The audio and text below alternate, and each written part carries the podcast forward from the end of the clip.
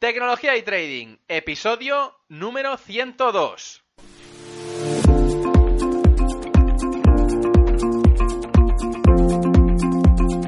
Muy buenos días a todos, bienvenidos un día más a este podcast y canal donde se trata todo lo relacionado con el trading financiero, la informática y por tanto la combinación de los dos, el fintech. Aquí tratamos de técnica, algoritmia, estrategia, noticias y muchas cosas más.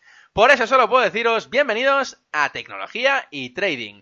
Programa 102 en este viernes 12 de mayo y como cada viernes, hoy toca entrevista a una persona especial.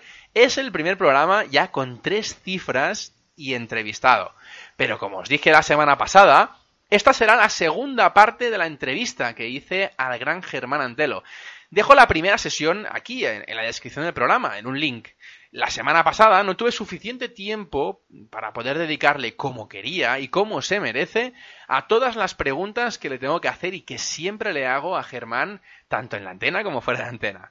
Por eso, bueno, he dividido esta entrevista y hoy seguiremos con las otras preguntas a, Germán. Germán, muy buenos días.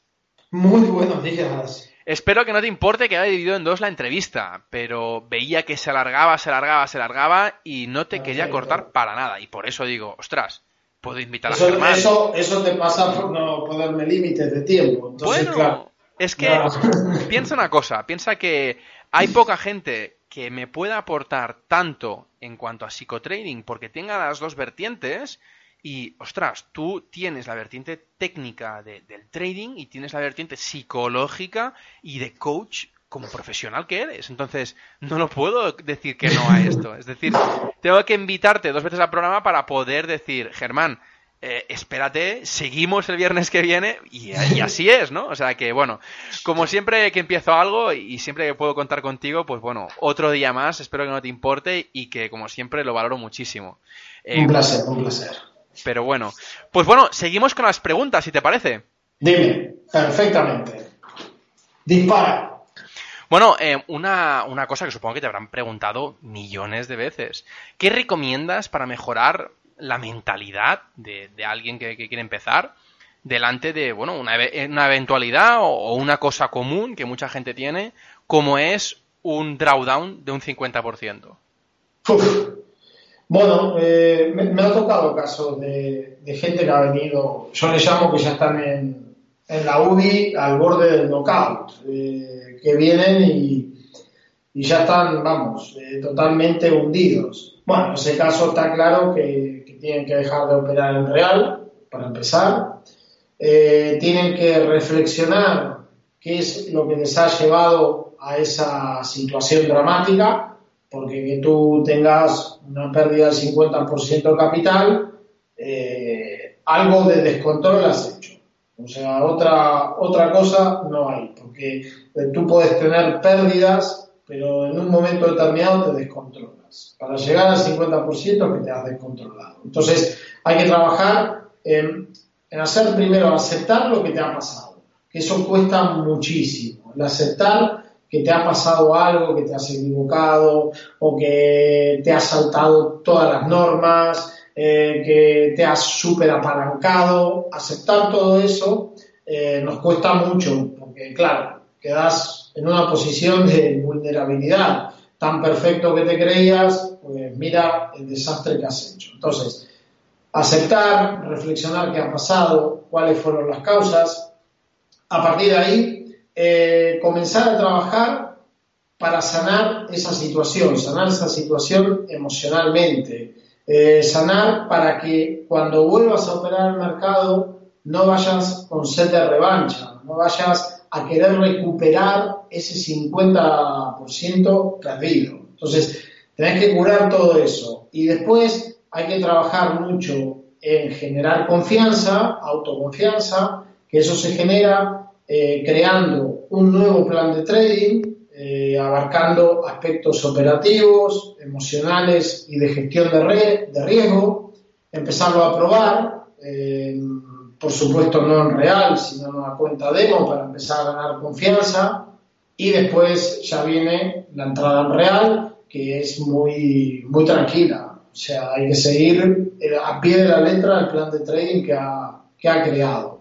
Eh, me ha tocado de esos casos eh, hubo gente que directamente dejó, dejó el trading porque se dieron cuenta que no, que no podían y hubo otra gente que se recuperó.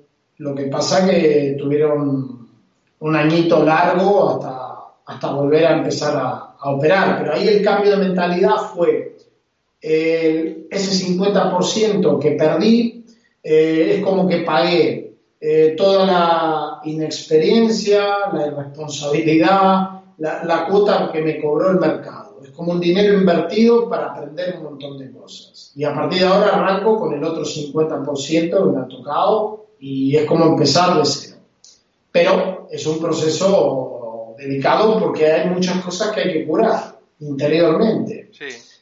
muchos reproches, ¿sabes? Mucho de que te aparece el ego por momentos con el dedito acusador y te dice, tú eres tonto. ¿Por qué no le demuestras al mercado lo que vales?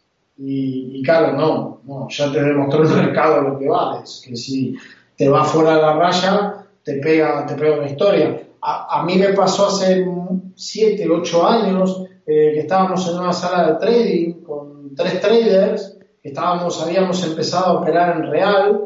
Eh, yo me acuerdo de ese día, de entrada hice dos operaciones malas, dos stop, por mi gestión monetaria fuera del mercado, se acabó el trading para mí.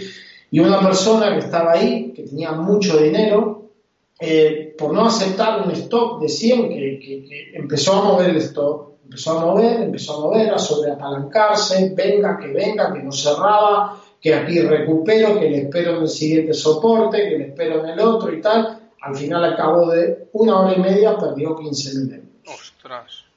O sea, todo por no aceptar una pérdida de 100. Si iban a ser iban a ser 100, 100 dólares y perdió 15 mil dólares. Dije euros, son 15 mil dólares porque estábamos en SP. Em, y eso es por, por, no tener las reglas claras, por no.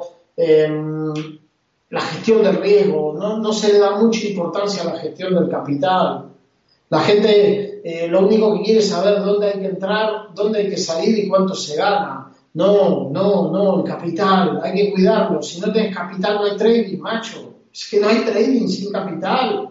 Tú no te puedes dar el lujo de arriesgar en una operación el 10% de tu capital. Estás loco. Claro. Porque es que si te pegan el golpe, tu cuenta queda totalmente desarticulada. Pero yo noto eso, Ferran, que, que mucha gente se olvida de que el capital es la gasolina en este negocio. Lo mismo de que te compres un Ferrari, lo tengas en el garaje y no tengas dinero para pagarle la gasolina. ¿para qué tienes un Ferrari, tío?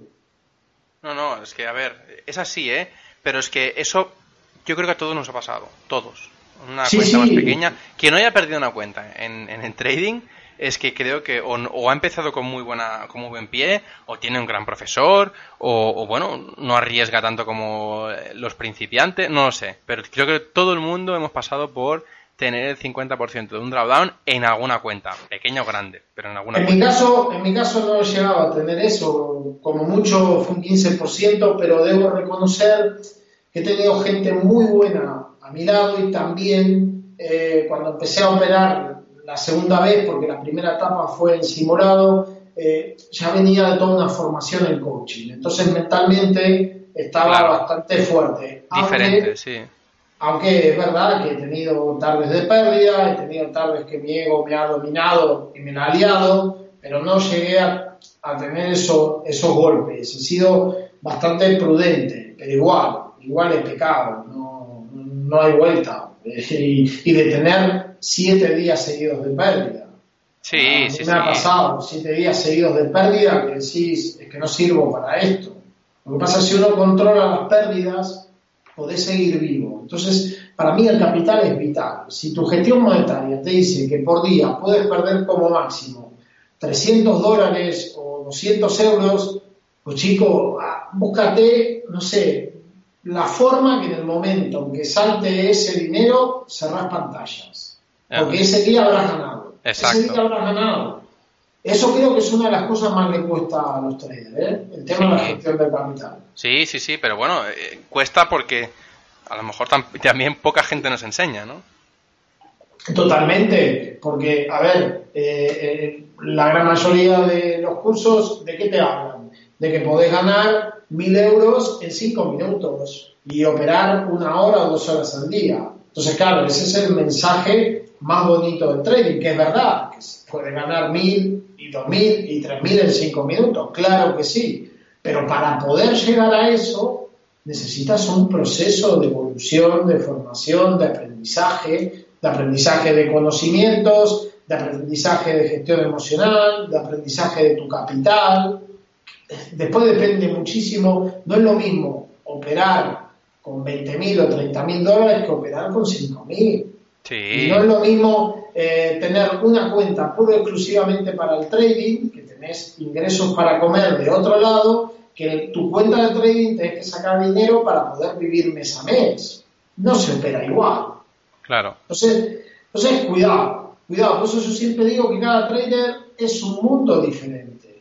Y cuando hay algunas personas que se quejan, no, es que me han enseñado esto y no sirve. No, tal vez no sirve para ti.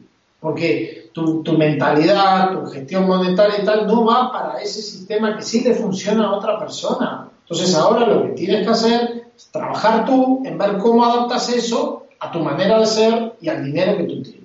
Claro, bueno, yo te digo un caso personal. A mí me viene mucha gente, me envía correos y me, dice, oye Ferran, quiero, bueno, quiero conocer qué haces en tu día a día en cuanto a trading y todo, y quiero que me enseñes tu sistema. digo, pero a ver, eh, mi sistema a lo mejor a ti no te funciona.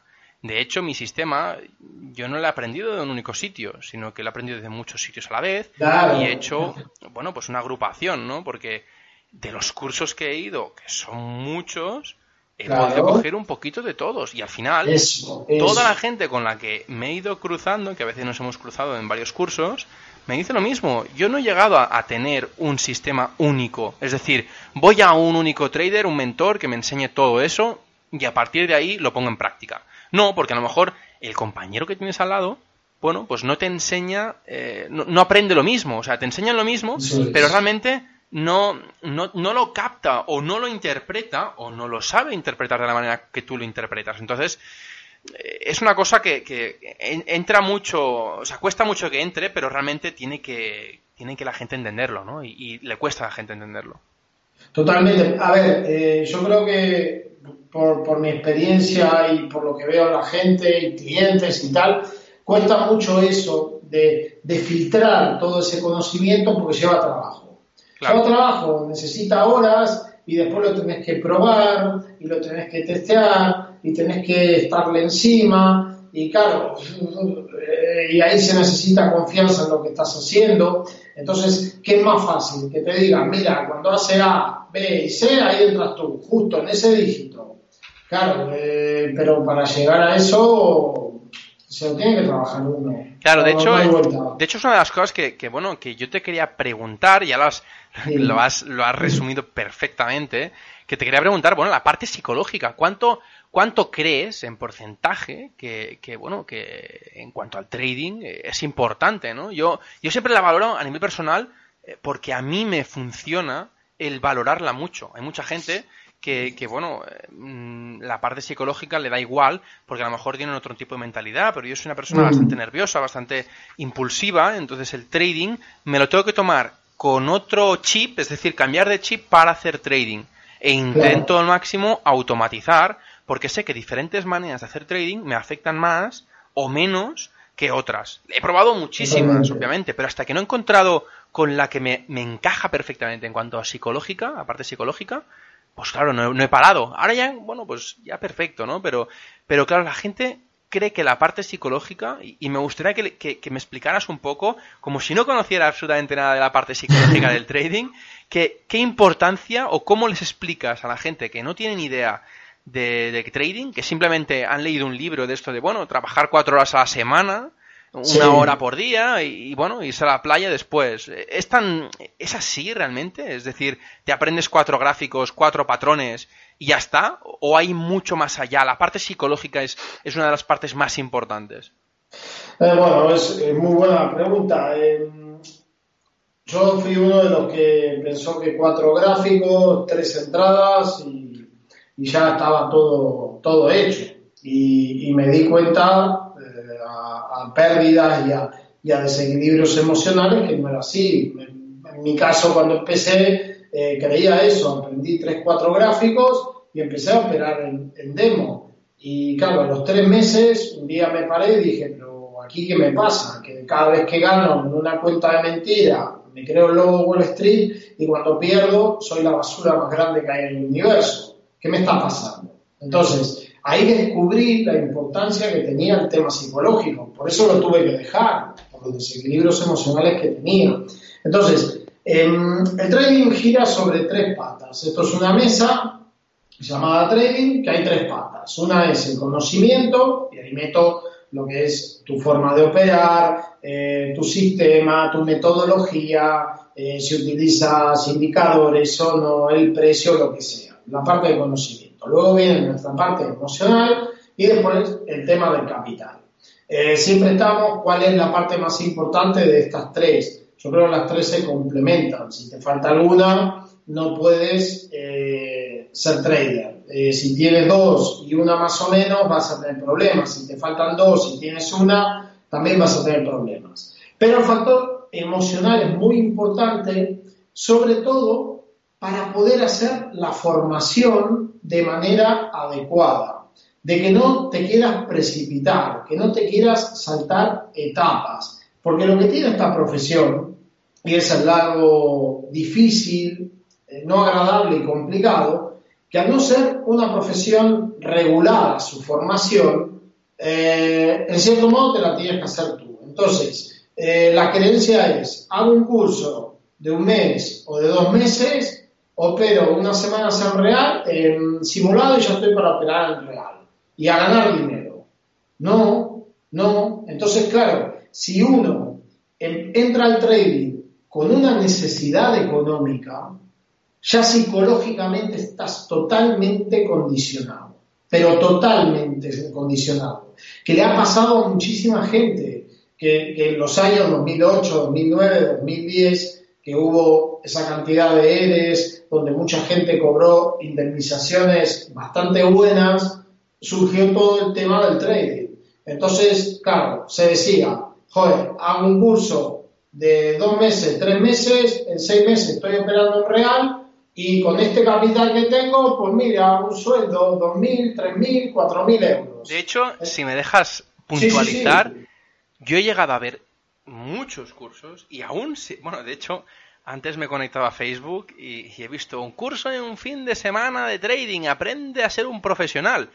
Y yo pregunto, ostras, si en un fin de semana llegas a ser un profesional de trading, los que trabajan en JP Morgan, en Morgan Stanley, en, en los bancos números uno, en las instituciones que, manejan millones de, euros, todo esto lo habrán aprendido en un fin de semana, porque es que realmente me, fascina, ¿no? Cómo la gente se intenta autoconvencer de que en un fin de semana llegas a ser profesional como, como, bueno, como, como toda esta gente que a lo mejor gana un 4, un 10, un 20 al año, un 20% al año, ¿no? Y, cuando alguien le dice, no, es que voy a ganar un 20% al año, dices, pero, pero tampoco. Claro, claro, claro, ahí, hay otra. O sea, eh, claro, a la hora de vender este tipo de formaciones, no es lo mismo tú digas, en un fin de semana puedes lograr esto, que digas, mira, después de un año vas a tener estas ciertas habilidades y vas a poderle ganar al mercado un 10 o un 15% anual. Entonces, claro, dices, no, un 10, 15%, tú cuéntame qué institución te paga por tu dinero eso. Y sobre todo en el primer año como trader, si llegas a tener ese beneficio, eres la bomba. lo, lo, que pasa, Ferran, que como está esa necesidad económica de yo tal vez tengo este capital que me han pagado del trabajo más el paro, pues tengo un año para convertirme en trader. Que esto le pasó a muchísima gente.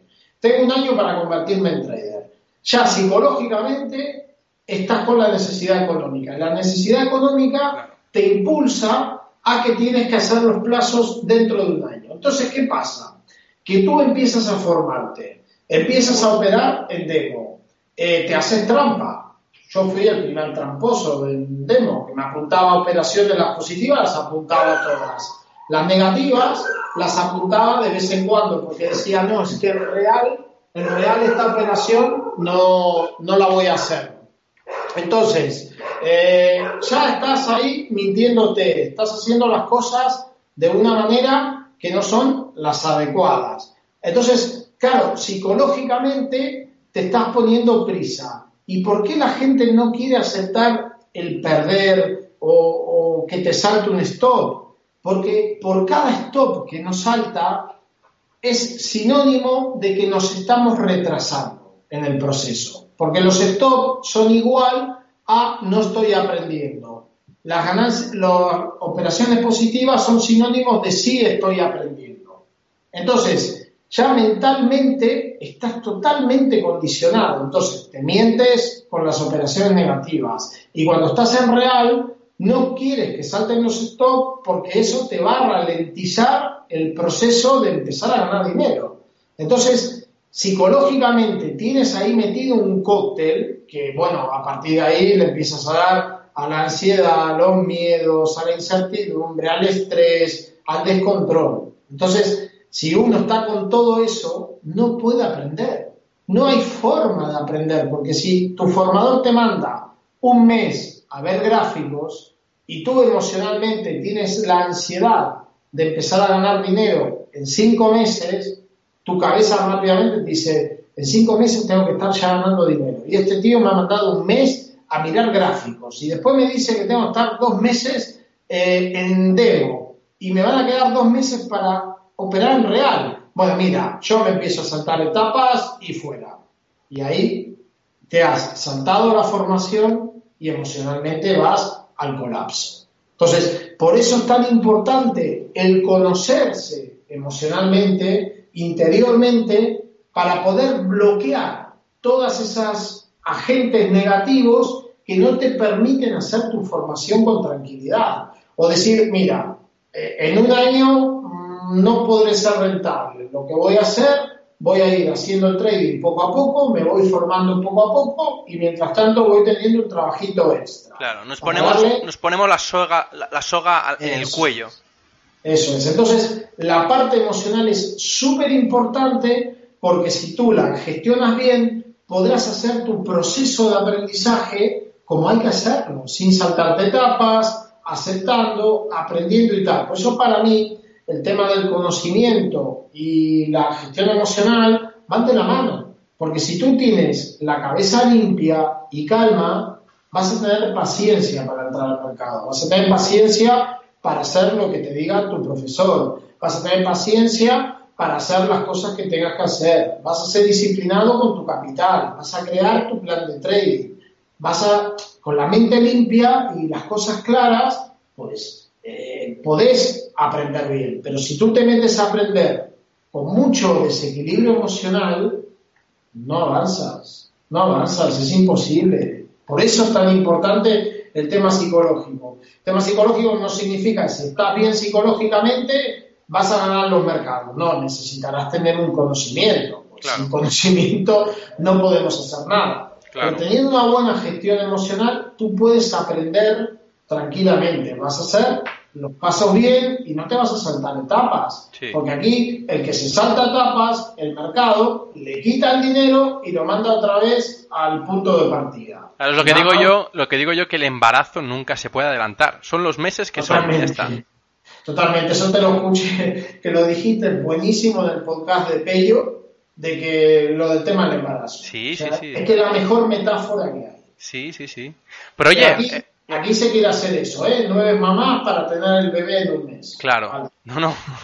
Muchos lo querrían, ¿eh? Pero no es así, es así. No, no, no. Escucha, Germán, eh, para alguien que empiece, ¿qué le recomendarías para poder mejorar su parte mental, sabiendo que, pasará por partes muy duras, que, bueno, que, que el camino es duro y que aunque lo vendan muy sencillo, muy rápido y, bueno, la panacea de todo, eh, no se dan cuenta que la parte mental es, una de las más importantes. ¿Qué les recomiendas a la gente que empieza? Vale, buena pregunta. Eh, yo a la gente, lo primero que siempre les pregunto, les digo, ¿cuál es la razón que te impulsa a hacer trading? Primero empezar. ¿Qué es lo que te está empujando para ser trader? ¿Qué es lo que buscas de esta profesión? Por supuesto que la mayoría, eh, y me incluyo, como fue en mis comienzos, es ganar dinero. Bien, ganar dinero. Em, ¿Qué plazo te has puesto para ganar dinero? Si empezamos ya, uno empieza a darse cuenta que tiene una necesidad, una ansiedad, pues evidentemente ya arrancamos con un problema emocional. Entonces, ya sabemos dónde estamos parados, que ahí si te impulsa a hacer esta profesión solo para, para ganar dinero, puede estar una necesidad económica y eso emocionalmente te va a condicionar. Entonces, sí, nos metemos en el trading para ganar dinero, pero también para cambiar nuestra mentalidad. O sea, los, los traders tienen mentalidad diferente al resto de la gente. Y esto no significa ni que sean mejores ni peores. Simplemente la mentalidad que se utiliza en nuestra sociedad es diferente a la que va en un trading. Por lo cual ya hay que hacer un cambio mental. ¿Qué cosas podemos hacer para empezar? Pues lo ideal sería, mm, que es lo que yo no hice en su día, leer eh, dos o, tres libros que están vinculados al tema mental en el mundo del trading, que puede ser el libro Mark Douglas, el de Sternberger, que, que es muy bueno, y por supuesto mi libro, eso está clarísimo. Em, porque, bueno, mi libro un poco es esa rebeldía todo lo que, lo que he leído y escuchado por ahí, que esto parece sencillo, que son tres gráficos, un fin de semana y, ganamos. Yo cuento la parte del desierto que tenemos que atravesar para llegar al objetivo. Entonces, si uno lee esos libros y, y empieza a ver que, que, claro, que hay egos, que pierdes la paciencia, que pierdes dinero, que, mm, que, a veces las cosas no son tan como uno cree que son, que hay creencias limitantes, que hay saboteadores, o sea, empiezas a tomar conciencia de todos esos agentes que si no lees nada, no tomas conciencia. Entonces, a partir de ahí, uno mismo reflexiona, decir, mm, esto, esto del ego como del ego, si yo no, no tengo ego, y tal, como la ansiedad, como la falta de paciencia, entonces, eso sería bueno para hacer como una pequeña introducción. Y después, otras cosas que recomiendo a la gente que se quiere formar en trading, que hablen con la gente que se quiere formar. Por teléfono, cara a cara, eh, qué hace falta, que, que, hable con varios para, para tomar un poco de, de temperatura de, de, cómo están las cosas. Y a partir de ahí, uno evaluarse, ver cómo está mentalmente y verse lo que tiene que trabajar mentalmente. Pero aquí la clave es primero conocer que este mundo hay que tener una mentalidad diferente a la que, a la que hay en, en la sociedad. Sin ningún tipo de duda, ¿eh? O sea, estoy completamente de acuerdo contigo. Bueno, eh, para alguien que, que, de hecho, lo decías antes, para alguien que es muy bueno en cuentas demo y que quiere pasar una cuenta real, eh, porque lo ha intentado y lo ha intentado y lo ha intentado, pero los resultados no son los mismos. ¿Qué falla? Germán, ¿qué es lo que crees que, bueno, mágicamente eh, el entorno es el mismo? Lo único que cuenta, eh, lo único que cambia, de hecho, es, es la, bueno, el número de cuenta, el broker es el mismo, la plataforma es la misma, el dinero es el mismo, porque empiezo la demo con el mismo dinero que haré en real pero los resultados no son los mismos. ¿Qué pasa? ¿Qué falla? Bueno, eh, el proceso en demo, eh, muchos hemos hecho trampa y hemos adulterado los números, pero vamos a hablar de gente que, que lo hace bien, que lo hace bien, que lleva el control em, y viene el momento de operar en real. Y en real las cosas no salen bien. Entonces, bueno, debo decirte que la gran mayoría cuando salta a demo a, de demo a real y, pincha es porque no, no, tiene una metodología clara. O sea, porque en demo eh, la gente no tiene ninguno armado un plan de trading. Ninguno. Entonces, ya ahí tenemos un problema. Pero bueno, vamos a suponer que es una persona que más o menos hizo bien las cosas, salta real y las cosas salen mal. Pues ahí el condicionante que está jugando es el apego al resultado, el apego al dinero. Porque tú en demo Imagínate, te dan una cuenta virtual, no sé, de 10.000, 20.000, 100.000, da igual, lo que te den. Tú inconscientemente sabes que si te la fundes, no pasa nada. Va al broker y te abre otra cuenta de él. Y seguimos operando. Por lo cual, si tú tienes 5, 6 o 7 tipos de entradas, le vas a entrar a todas. O sea, si te da el setup, tú entras, porque me lo dice mi sistema. Perfecto. Entonces, capaz, las dos, tres primeras te salieron mal, pero tú las siguientes las tomas y son al final las super ganadoras que compensan perfectamente lo que has perdido. Bien, pero cuando entras en real, tú sabes que tienes un capital, que si pierdes ese capital, eh, se acabó el trading, por lo cual comienzas a ponerte conservador. Y los setup que antes o entradas que tomabas antes en simulado, ahora en real no las tomas. Y si las primeras dos te fueron mal, ya estás pensando que has perdido 200. Y claro, la semana pasada terminaste con 300 en negativo. Claro, ya llevas 500. Y si llegas a perder dos días más, a ver si me pongo en 1000. Y ya a 1000 estamos hablando de un 10% de mi cuenta de 10.000. Ah, bueno, entonces me lo voy a pensar.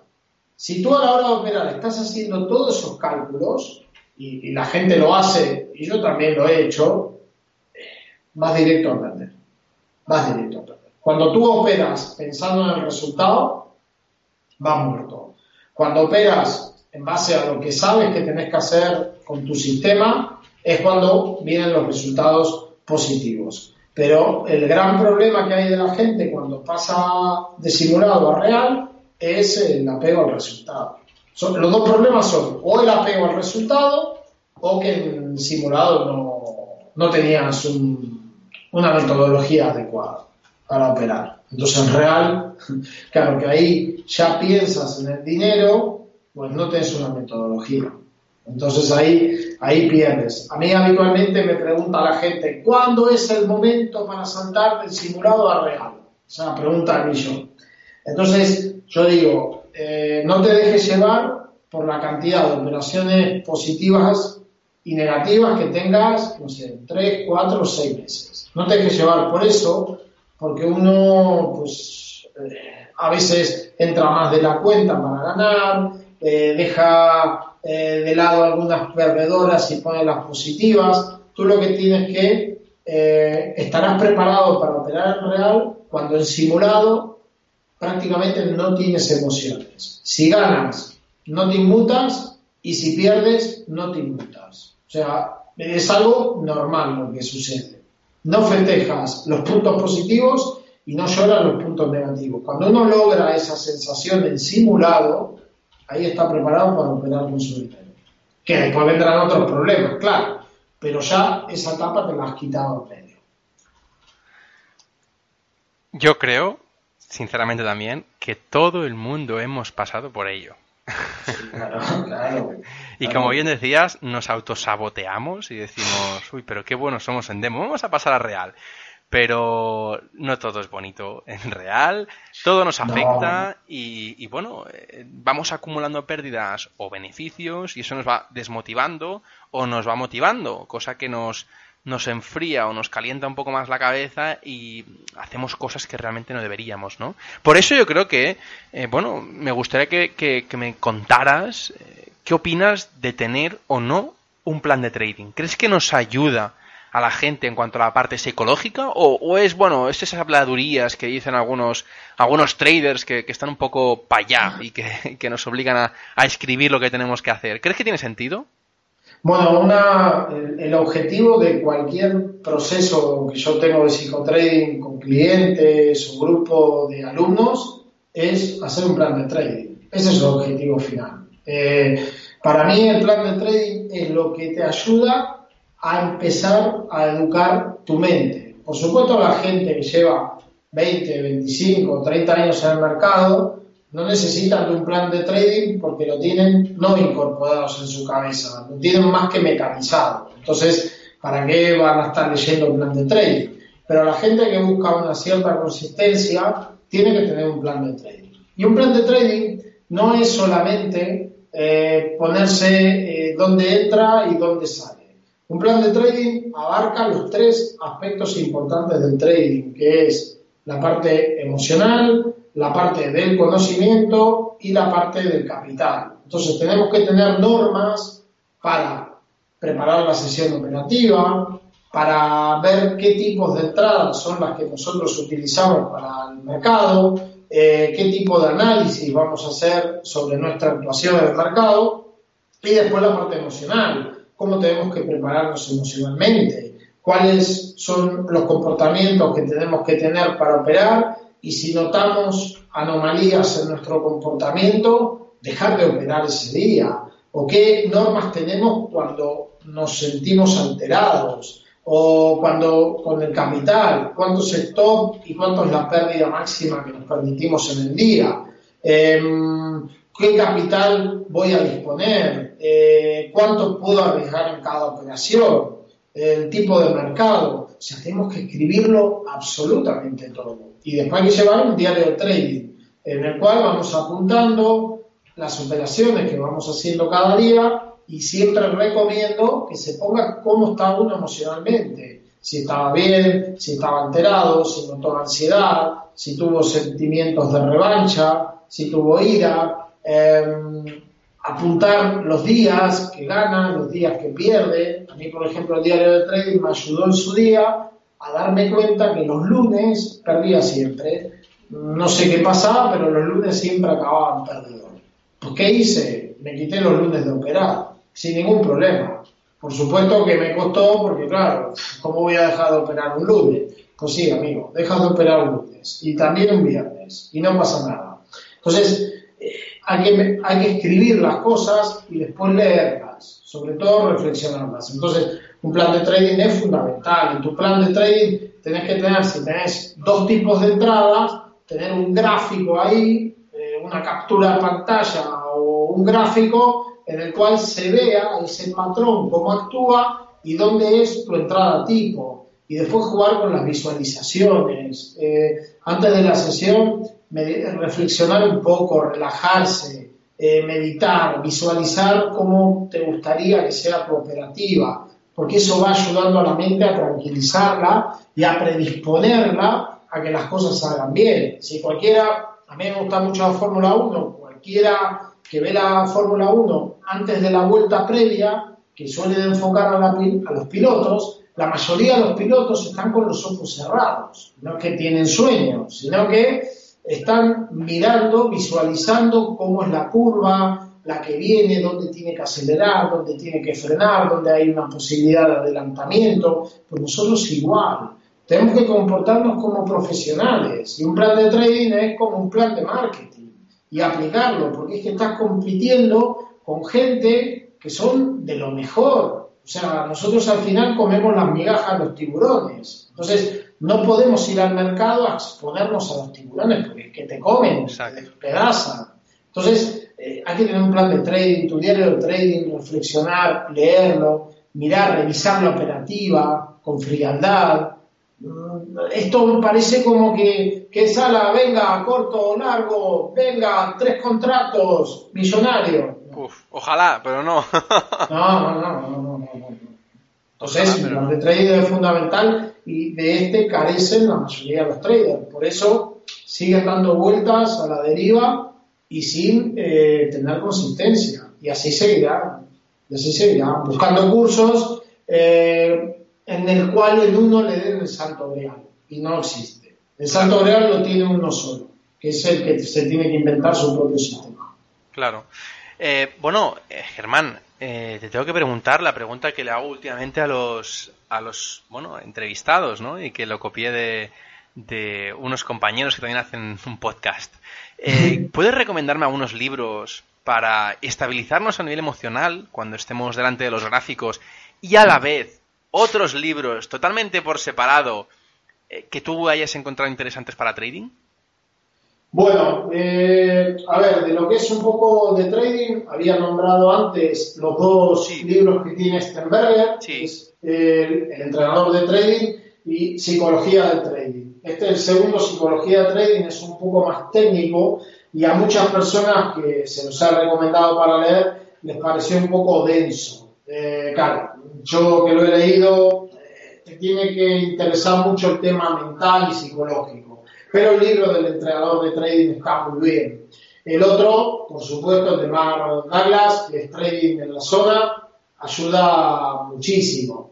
Em, de trading, eh, también pueden leer de André Costolani, el fabuloso mundo de la bolsa, ese, ese muy bueno.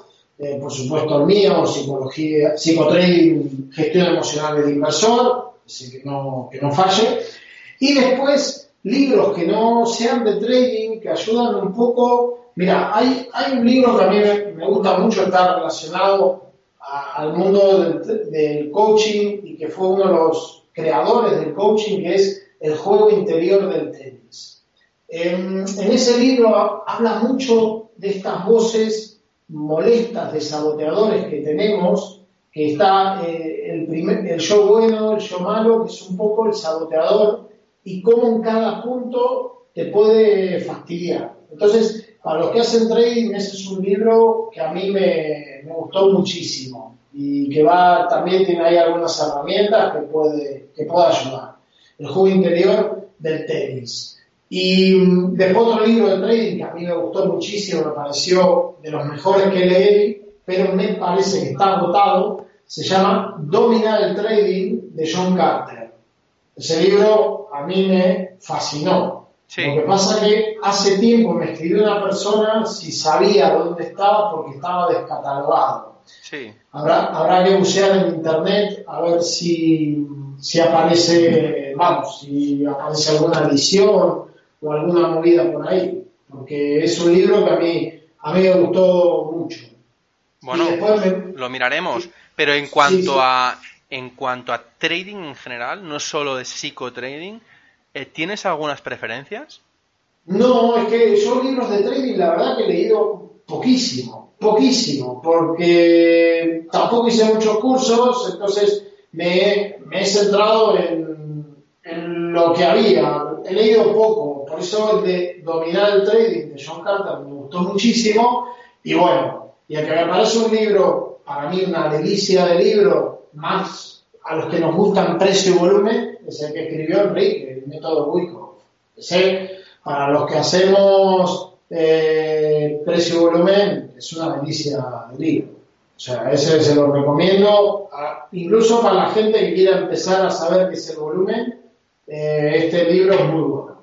Y después hay, claro, es que yo de trading así con técnicas y tal no he leído poco y nada.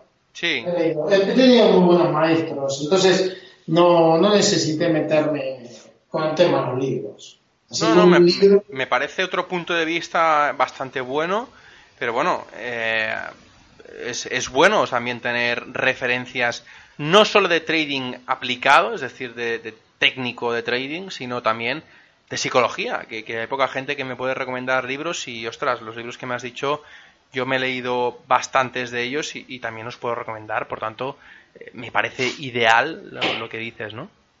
Después hay un libro, por ejemplo, para la gente que, que, va a empezar o que tiene esto de que le gusta el trading y quiere dar sus pequeños pasos, lo que hablábamos antes, cómo podía prepararse mentalmente, hay un libro que salió hace poco que se llama El pequeño libro de los grandes inversores, que lo escribe David Galán, eh, que es una recopilación de citas de los grandes maestros e inversores de la bolsa. Entonces, al final eh, te van dando pinceladas cada uno que después de leer a todos, que son, no sé, como 300 más o menos, uno puede sacar una conclusión general de qué se necesita para vivir en la bolsa, para vivir del trading. Entonces, a mí me pareció interesante eh, el libro, sobre todo para la gente que, comienza o que está pasando un mal momento como trader. Eso le puede ayudar a reflexionar bastante. Buena recomendación. De hecho, tuvimos a Carlos hace poco en el programa y, la verdad, bueno, dejo el link aquí abajo en la descripción del programa. Eh, pero bueno, que, es que es, brutal. O sea, todos estos libros, la verdad es que te aportan una información que ya va más allá de ganar o perder de, en el trading, sino que el simple hecho de sentirte más seguro contigo mismo te hace, no solo en el trading, sino en otros oficios, sentirte mejor y a la vez trabajar mucho mejor. Y eso se traduce en el trading en ganar más. Totalmente, totalmente. Si uno no tiene confianza en uno mismo, es muy difícil alcanzar metas eh, que dejen, que te llenen. Es imposible, es imposible. La confianza en uno mismo es la clave de todo, de todo. Entonces, claro, para tener confianza en uno mismo hay que, hay que alimentarla. De muchas cosas. La confianza en uno mismo no voy a decir, venga, venga, que tú eres bueno y vamos para adelante. No. Eh, si alguien tiene más dudas para hacerle a él, me las podéis mandarme a ferrampe.com barra contactar. Mientras tanto, espero que podáis suscribiros al canal y también darme un me gusta en iVoox y 5 estrellas en iTunes. Muchas gracias a todos y hasta el lunes.